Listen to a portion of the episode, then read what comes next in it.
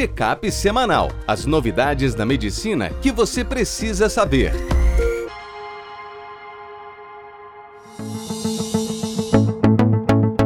Olá a todos, meu nome é Ronaldo Gismondi, sou editor-chefe médico do portal PebMed. Bem-vindos a mais uma edição do Check-up semanal com as novidades da medicina que você precisa saber para começar a semana atualizado. Hoje a gente vai falar sobre hipertensão pulmonar, corticoide e risco cardiovascular do feto. Patinete elétrico, qual o risco e quais lesões são mais comuns?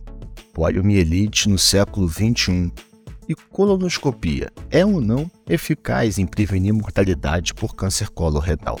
No primeiro texto, nossa equipe do Whitebook preparou para vocês sobre hipertensão pulmonar. A hipertensão pulmonar ela entra no diagnóstico diferencial dos pacientes que se apresentam com dispneia aos esforços, dor torácica típica e uma síndrome de congestão sistêmica.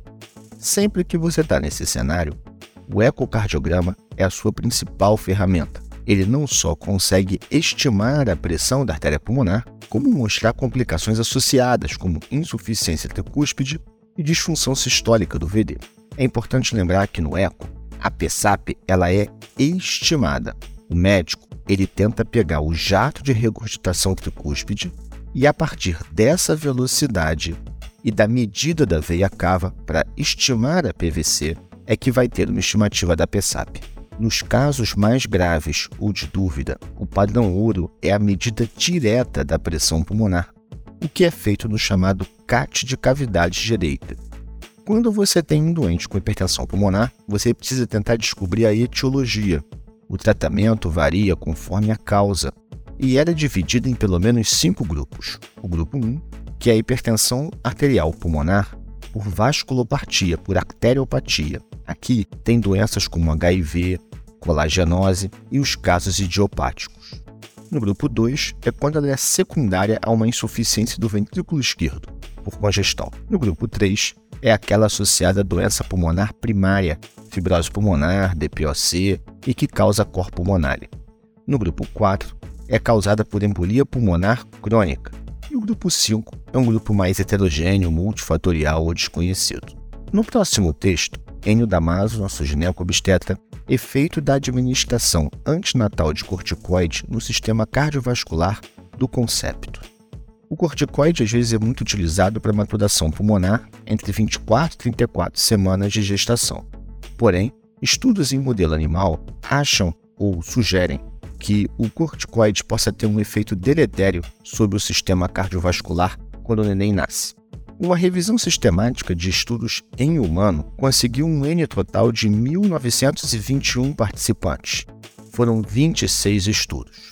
Desses, oito tinham um desenho melhor porque usaram o eco como um método de avaliação fetal, e não só, por exemplo, eletro, ausculta ou medida da PA.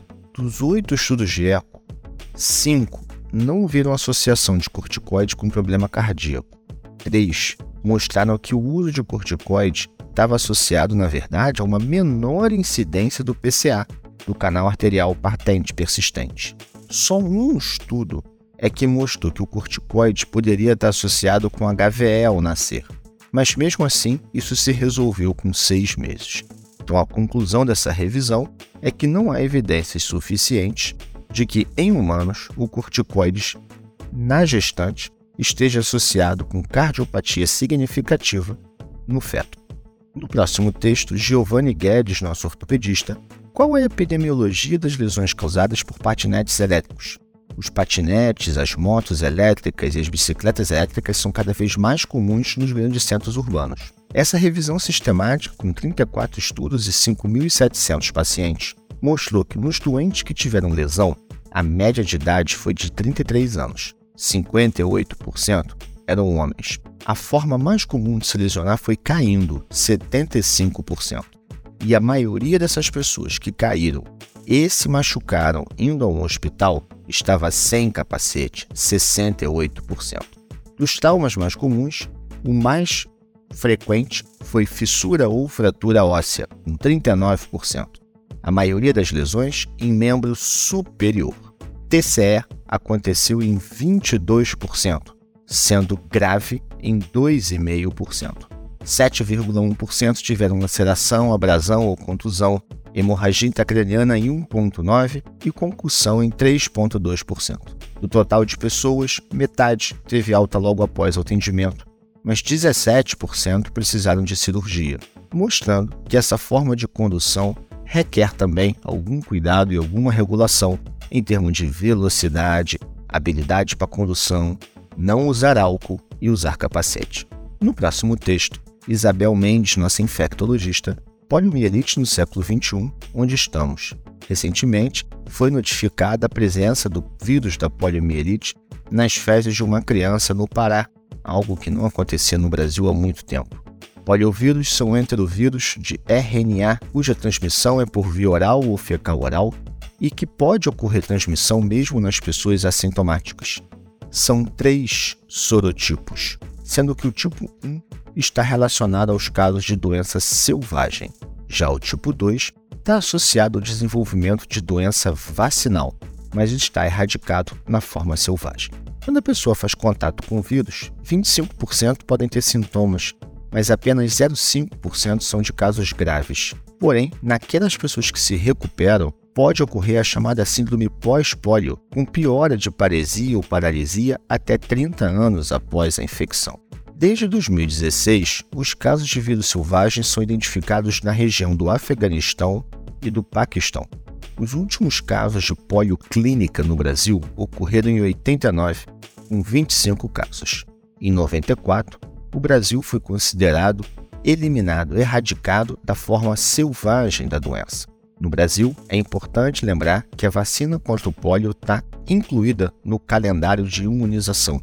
Ela é feita com a vacina inativada por via intramuscular 2, 4 e 6 meses de idade. E o reforço é com a vacina oral, a Sabin, aos 15 meses de idade e aos 4 anos.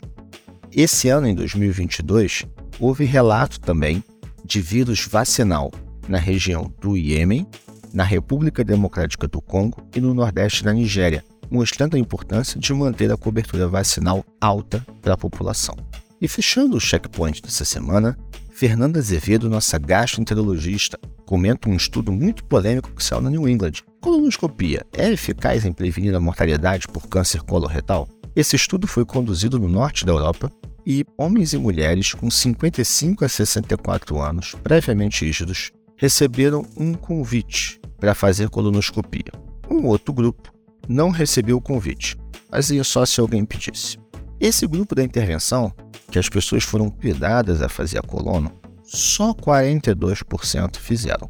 Isso gerou uma polêmica na forma de você fazer a análise. A análise metodológica mais correta é a chamada Intention to Treat. Você pega o grupo que foi convidado e considera todo ele como grupo de intervenção. Só que tem que lembrar que esse grupo convidado, só 42% fez colono.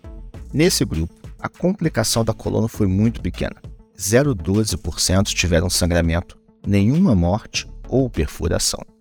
O risco de câncer coloretal foi de 0,98 no grupo 1 e de 1,2 no grupo 2, mostrando que quando fez a coluna, a ressecção preventiva dos pólipos reduziu o risco de câncer coloretal em 18%.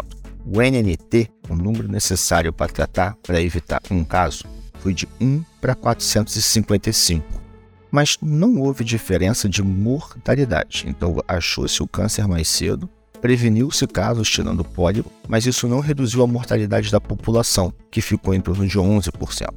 Porém, uma outra forma de você fazer análise estatística é chamada per protocol, no qual você só considera que o grupo de intervenção são só aqueles 42% que fizeram a colônia. Quando você faz essa análise, aí sim, fazer colono foi associado a uma menor mortalidade por câncer coloretal. Ela caiu de 0,3% para 0,15%, mas ainda assim o NNT fica alto, de 1 para 700. Por isso, a estratégia de usar colono como uma estratégia governamental coletiva, ela tem questionamentos porque ela tem alto custo. E esse NNT é bem alto. Você tem que rastrear 700 pessoas para prevenir uma morte ou 455 pessoas para evitar um caso. Por isso, outras formas de rastreio devem continuar a ser estudadas. Porém, para você que faz consultório na abordagem individual do seu paciente, é conversar sobre risco e benefício, ouvir a opinião da pessoa e sim, a Colono é eficaz. Se você quiser se manter atualizado, www.pebmed.com.br. Um abraço e até a próxima. Este foi mais um check-up semanal com as novidades da medicina da última semana.